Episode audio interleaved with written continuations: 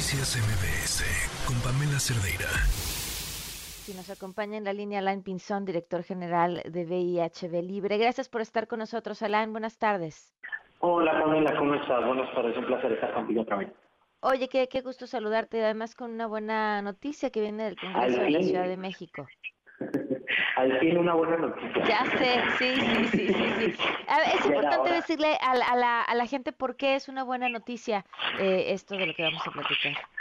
Claro que sí, pues mira, el día lunes se votó en el Congreso la derogación del artículo 159 del Código Penal de la Ciudad de México, lo cual genera pues una progresividad en los derechos humanos de las personas que vivimos con VIH.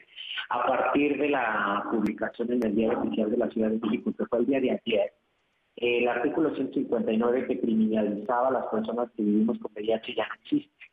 ¿Cómo lo criminalizaba? Por medio de, el artículo era muy ambiguo y también muy estigmatizante y a la letra decía que a quien sufriera que tuviera una enfermedad contagiosa, eh, y pusiera en peligro de contagio a otras personas, pues podía ser eh, denunciada penalmente.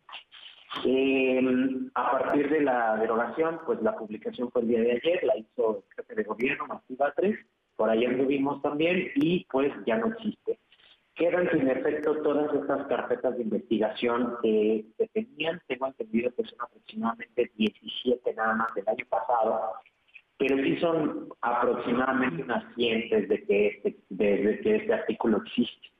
Eh, que la Ciudad de México se convierte en la tercera entidad federativa que se deroga, el primero fue Aguascalientes, y el año pasado se derogó en Nayarit. Hoy se hace en Ciudad de México y eso abre la puerta a que otros estados de la República y sus congresos pues empiecen también a derogar los estatales eh, pues a nivel nacional. Oye, ¿y, había muchas personas eh, atravesando procesos por esto? Pues eh, yo tengo conocimiento de algunos, la verdad es que es un, es un proceso complicado porque este artículo se está utilizando como una venganza, como una venganza y también como una extorsión, ¿no? Había muchas personas que terminaban pues, no muy bien sus relaciones eh, y al ser eh, personas que viven con VIH, pues tenían como este miedo de poder ser denunciadas por sus antiguas parejas y siempre estaban siendo amenazadas y obviamente pidiéndoles algo a cambio, que en su mayoría era dinero, para que no fueran denunciadas. Eh, tan solo el año pasado nosotros le referimos fácil a unas 10 personas a la abogada Olivia Rubio, que es la que sacó eh, a Juan N., la persona que fue detenida en 2021 por la Fiscalía de Ciudad de México y que fue procesada al reclusorio norte. Fue la única persona procesada. Eh, más o menos como 10 casos le pasamos a Olivia el año pasado. Y el último día me tocó en diciembre, un amigo muy cercano que es una persona con la que estaba saliendo, se puso bastante violenta y la quería, este, pues la quería denunciar porque vivía con VIH pero pues él estaba indetectable y no puede transmitir el virus hasta el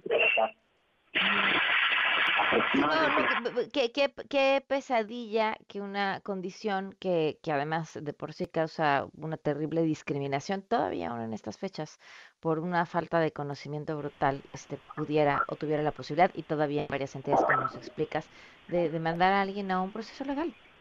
Totalmente, creo que vivir con VIH es lo suficientemente difícil eh, nos sacan de nuestras casas, nos niegan los trabajos, en los centros de salud siempre hay falta de servicios eh, que, te dignifiquen ¿no? la existencia y creo que aparte de tener este miedo constante de que con la persona que te relacionas te pueda denunciar nada más por tener algo que además no tiene cura, pues es, es algo totalmente irracional. Y la verdad celebramos, es una muy buena noticia de las pocas que ha habido en este en, este tiempo, ¿no? En materia de VIH. Y pues nada, ahora vamos por el acceso universal a tratamiento antirretroviral, sin distingo de derecho a eso es lo que sí. Importantísimo. Pues Alain, te agradezco mucho que nos hayas acompañado hoy. Eh, felicidades, porque esta buena noticia es el trabajo de mucha gente como tú que está... Muchísimas gracias, Gracias. Te agradezco mucho. Hasta pronto. Noticias MBS con Pamela Cerdeira.